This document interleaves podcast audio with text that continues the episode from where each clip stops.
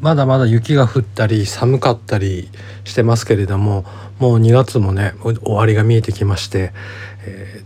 ー、日の長さが長くなってきて朝は明るくなるも早,、えーと、早くなってきたし夕方暗くなるのも遅くなってきたというところで季節が進んでるなっていうのを感じる今日この頃です。先週スキーに行ってきたんですけれども、えー、30年ぶりですね行ってきたんですけれどもあのー、惨敗でした。全然できなくて体がですね全く覚えてないというか超初心者ぐらいになってました。あのー、自転車とかね乗らなくても体が覚えてるなんてよく言いますけれどもスキーは覚えてないですね。あの止まれないしどうやって曲がるのかも分かんないしっていう感じでとりあえずリフトに乗って上まで行ったんですけれども滑るんだけど曲がれないし止まれないし転んで止まるっていう覚えてるのは谷に向けてエッジを立てるっていうのだけは覚えてましたなんであの滑り落ちるようなことはないんですけれどもやっとのことで、えー、降りてきたというような感じでした。レンタルで板を借りたんですけれどもロシニョールの板で昔もねロシニョールとか K2 とかなんかあのブランド物の板がね憧れの板だったんですけれども憧れのロシニョールの板で滑れたっていうのがちょっと嬉しかったところです。ではらしくあるラジオスタートです。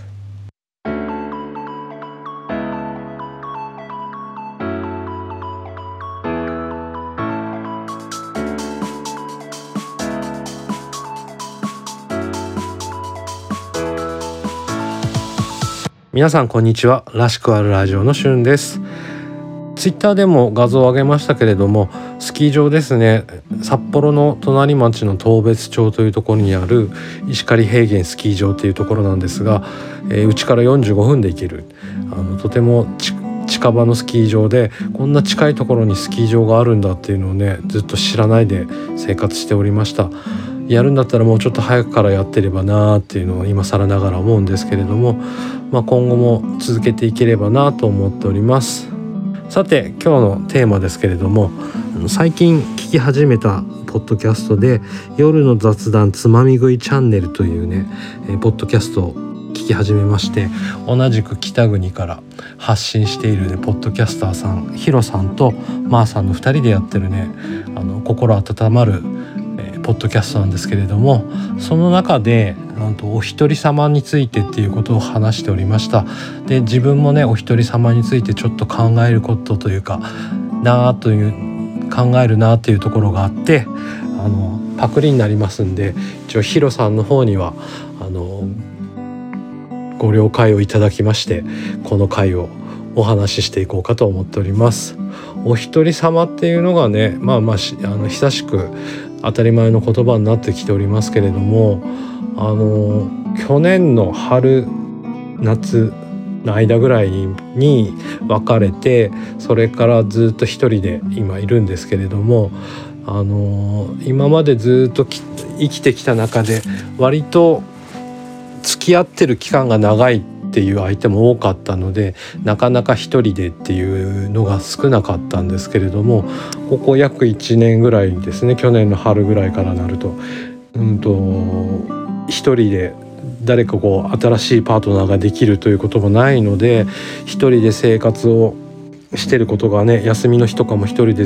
過ごしてることが多いんでちょっとそのお一人様っていうのを聞いた中で自分はどうかなっていうのを考えました。で夏だと一人で山に行ったりするんであんまりお一人でっていうのでこう何かか思うことなかったんですけれども冬場になるとやっぱりちょっと山に一人で行くのは怖いので回数も減って休みの日にね一人で過ごしていることが多いなっていう今日この頃です。お一人様でやっぱり一番の定番っていうのは食事かなと思います。と30 20代30代ってほんと一人でご飯が食べれなくてあの実家に帰省する際もご飯を我慢して途中でご飯が食べれなくてね我慢して家に着くまでずっと空腹でいたっていうような感じぐらい一人でご飯を食べることができませんでしたけれども40を機にこれはまずいということでご飯は一人で食べに行けるようになりたいということでちょっと頑張ってご飯食べれるっていうのは少しずつできるようになっております。その中で、うんと、カフェとか回転寿司ラーメンっていうのは一人で行けるんですけれどもただあの初めての店に一人で行くっていうのはやっぱりちょっとまだハードルが高くて誰かと何度か行ったようなお店だったら一人で入れるけれどもっていう感じでちょっと限定感があるんですけれどもあのカフェ回転寿司ラーメン、まあ、あとファストフードとかは一人では行けます。と焼肉とかしゃぶしゃぶとかねっていうのはやはりハードルが高くて一人でまだ行ったことはないんですけれどもあのしゃぶ用って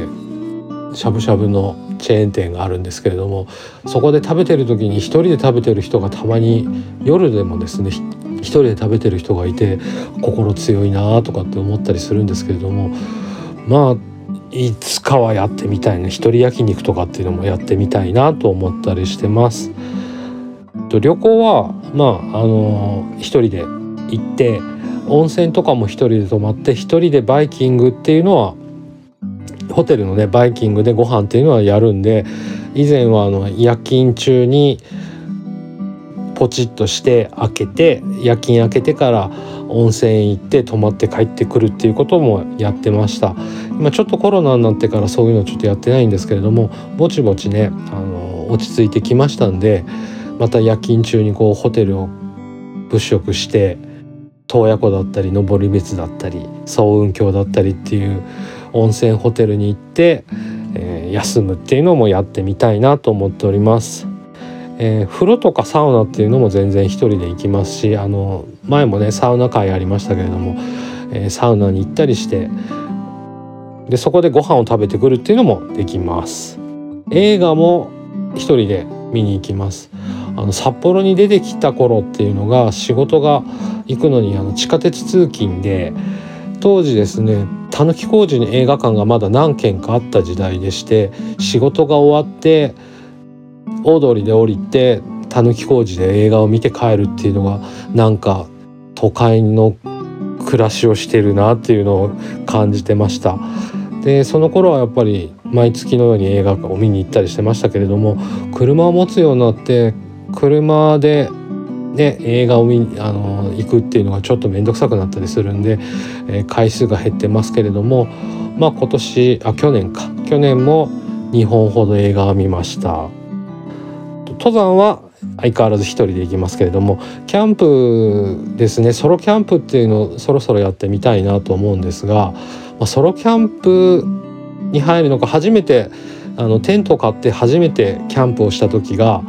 あの、まあ、最終的に一人になってっていう感じであのある程度夕方から職場のみんなが来てあの焚き火を囲みながらひとしきりご飯など食ってみんなは帰って最後一人でテントで寝るっていうのをやったんですけれども、あのみんなが帰った後に焚き火を見てたんですがどうも暇になってきてなんかスマホで YouTube 見たりとかゲームしたりとかしててなんかこれはソロキャンプの何て言うんでしょうソロキャンプじゃないなっていうやってることが普段と一緒だなっていうのを感じましたけれどもプロのねプロっていうかあのソロキャンプの達人になると一人で火を見ながらお酒を飲んでとかっていうことをやるんでるやるようですけれどもなかなかそこまで行きつけないような感じもありますね。あと一人でって言ったらうんとライブライブは一人では行ったことないですね若い頃はなんかちょろちょろライブとか見に行ったりもしてましたけれどもなかなかこの年になるとライブは行けないかなと思うんですけれども直近で一番最後っていうのがなんだ2017年の東京の東京で「ももいろクローバー Z」のライブを見てきたのが最後かなと思います。まあ、ももクロずっと好きなんであの北海道に来た時は行ってるんですけれどもあの東京参戦憧れの東京参戦ということで東京まで行ってきまして何が良かったって自分が見たライブが後々ブルーレイでもう一回見れるっていうのが一番感動したところでした。ねあのずっと配信のライブばっかりで有観客のライブっていうのが最近またやり始めたんでまた落ち着いたらね見に行きたいなと思います。今年のももクロの春の一大事通称春市がと地元でやるんですけれども、うん、規制に合わせて規制に合わせてというかライブに合わせて規制してもよかったなって今更ながら後悔しております。あと遊園地北海道でね遊園地といったらルスツリゾートっていうところが大きな遊園地があるんですけれどもまあルスツもですねもうかれこれ20年ぐらい行ってないかなっていう30代に行ったのが最後かなって思うんですけれども、まあ、あの東京とか大阪だったらそういうねあのディズニーランドだったり USJ、UFJ、UFJ はあれか銀行か USJ ユニバーサル・スタジオ・ジャパンなどね大きな遊園地というかそういうのがあるんで一人だったらどうだろう行くのかなっていうのをちょっと思ったりします。とまだいやとディズニーはもうすごい昔に行ったっきりなんですけれども USJ はまだ行ったことないんでいつか行きたいなと思うんですけれどもやっぱりちょっとそういうのって若いうちに行っとけばよかったなっていうのを思うところがありますけれどもディズニーのえディズニーランドは行ったんですけれどもディズニーシーはまだ行ったことがないっていう感じでなかなかこの50代超えてくると東京に行ってよしディズニーに行こうっていうことにはならないんですよね。なんで一人でも行かないだろうなって思います。でまあまあ大体一人で食事ですねやっぱり一人でっていうのがねあのー、いけないことはないけど無理していかないみたいなところもあって、うんと、今日は遅くなったからご飯を食べて帰りましょうっていう感じにはならないんですよね。食べて帰らずに途中で何かお弁当だったりお惣菜だったり買って家で食べるっていうのが多いんでなかなか一人で食事っていうのもないんですが。まあ、お一人様ができたらもうちょっと世界も広がるかなとは思うんですがやっぱり食事にしてもどっかに行くにしても誰かと一緒がいいなってその時のね喜びだったり美味しさだったりっていうのを共有できるようなのが一番いいなって思います。皆さんはどうでしょうか？まあまあこの年になってくるとねなかなかもう友達とワイワイっていうのも少なくなってきてるんで一人でも生きていける心の強さが欲しいなと思う今日この頃です。さて今週はこの辺りにしたいと思います。え夜の雑談つまみ食いチャンネル通称雑妻っていうのが、えー、毎週火曜日に配信しておりますのでぜひ皆さん聞いてみてください。心温まるお二人がやっているポッドキャストです。来週の配信はねいよいよ3月になりますんでいよいよ年度末ですよ。皆さんいろいろと忙しいと思いますけれども体に気をつけて、えー、頑張っていきましょう。らしくあるラジオのしゅんでした。それではまた来週。さようなら。